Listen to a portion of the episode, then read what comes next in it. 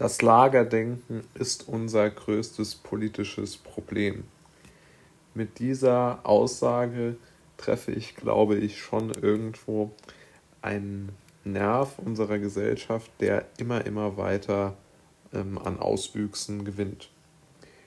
Also es ist auf jeden Fall nicht aus meiner Sicht zu kaschieren, dass die Medienlandschaft in Deutschland heutzutage so geprägt ist, dass es Medien gibt, die für die Grünen arbeiten und es gibt Medien, die arbeiten, sagen wir mal, eher für die Liberalen bis Konservativen. Welche Partei man jetzt darunter versteht, ist ja völlig egal.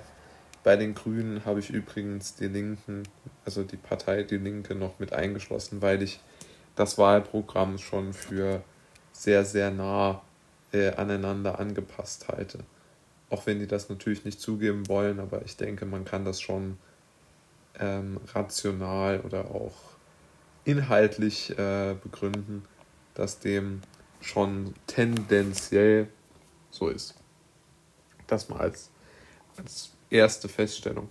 Und die zweite Feststellung ist, dass aus meiner Sicht der, die Debatte um das Klima, um den Klimawandel, um die Wichtigkeit der Bekämpfung desselben eigentlich die perfekte Illustration für dieses Problem des Lagerdenkens bietet. Ähm, schauen wir uns mal an, welche extremen Positionen, würde ich sagen, es gibt und wie diese Positionen zustande gekommen sind. Also fangen wir an.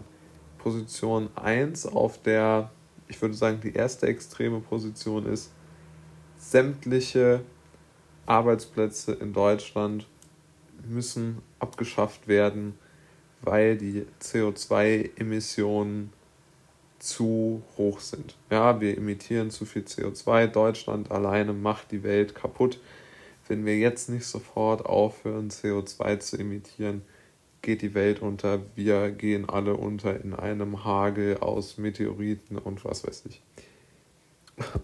Und der andere Punkt, also der Entgegensatz, äh, entgegengesetzte Extremfall ist, sind dann Menschen, die sagen, es, es gibt keinen Klimawandel, CO2 ist auch völlig egal. Ähm, wir oder die, die Menschen auf der, auf der ganzen Welt sollten überhaupt nichts daran tun, ähm, umweltbewusster zu leben. Das ist alles vollkommener Blödsinn. Wir ähm, können als Menschheit wieder betrachtet auf dieselben Technologien bauen, die uns durch die letzten 200 Jahre Wohlstand versprochen haben. Also das sind so diese beiden sehr gegeneinander aufgespielten ähm, Extrempositionen. Und überraschenderweise aus meiner Sicht sind beide gar nicht unbedingt, wie soll man das nennen, sind beide eigentlich davon überzeugt aus meiner Sicht, dass sie ihre Position absichtlich übertreiben müssen, um überhaupt sich Gehör zu verschaffen. Das ist so meine Interpretation dieser Position. Also ich glaube einfach nicht, dass es Menschen gibt, die nicht, ähm, die, die nicht glauben, dass äh, durch diese enormen Emissionen, die es, die es auf jeden Fall gibt und die auch äh, stark angestiegen sind, in, weltweit, global, dass das jetzt langfristig nicht die allerbeste Idee ist, ähm, Kohle und Erdöl in die Atmosphäre und äh, in die Atmosphäre zu blasen das ist sicherlich keine gute Idee. Und ich glaube, das wissen auch die Menschen, die nichts von Klimawandel wissen wollen. Und auf der anderen Seite kann ich mir nicht vorstellen, dass die Leute, die diese Untergangsszenarien predigen, ernsthaft glauben, dass Deutschlands CO2-Ausstoß global einen Unterschied macht. Er macht nämlich keinen und das wissen die auch. Ne? Also es gibt da zum Beispiel ein ganz äh, eindrucksvolles Papier vom äh, Bundesministerium für Wirtschaft und Energie, das ähm, in, in, in Volster, das ich auch in der Beschreibung verlinken werde, dass in Volster ähm, Dimension aufzeigt, wie überhaupt ähm, diese ganze äh, Dimension ist im, im Vergleich zwischen dem deutschen CO2-Ausstoß und dem äh, weltweiten. Ne? Also der weltweite ist in den letzten, äh, das, die Statistik bezieht sich von 95 bis 2017, die ich jetzt hier zitiere. Also von 95 bis 2017 ist der globale CO2-Ausstoß sehr, sehr stark gestiegen und der in Deutschland ist ungefähr 20 Prozent zurückgegangen. Das heißt, im Grunde genommen hat Deutschland ja sehr viel Substanzielles ähm, erledigt, aus meiner Sicht, um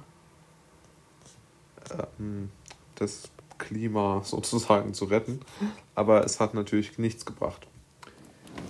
Jetzt kann man natürlich diese beiden Pole sehr schwer an einen Tisch bringen und diskutieren lassen, denn beide werden dem anderen unlautere Motive unterstellen, ja. Und dabei, glaube ich, treffen sie auch vielleicht sogar irgendwo einen Nerv, denn dass solche potenziell große Umwälzungen hervorrufenden Themen gesellschaftliches Spaltungspotenzial innehaben, das ist ja völlig unbestritten, ja. Das ist unbestritten. Auf der anderen Seite ist es natürlich auch vollkommen richtig und vollkommen klar, dass man in der Demokratie darüber, über jedes Thema auch streiten können muss.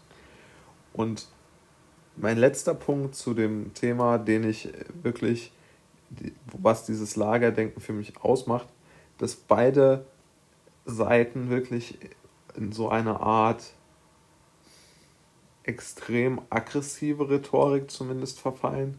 Und in dem speziellen Fall finde ich die Pro-Weltuntergangsseite auf jeden Fall die aggressivere, ja. Und diese aggressivere Seite geht ja sogar so weit, dass sie so eine Art äh, Kriegsrecht ähm, und Kriegsrhetorik verwendet und äh, befürwortet und wirklich sagen will, zumindest im wirtschaftlichen Bereich, ich bin mir nicht so sicher, ob man da nicht noch weitergehen will, aber zumindest im, im wirtschaftlichen Bereich, Planwirtschaft, die man ja nur sonst eigentlich aus Diktaturen und aus Kriegsregimen äh, kennt, umsetzen will, um ihre meinetwegen Energie, Klima, was auch immer Ziele ähm, zu erreichen.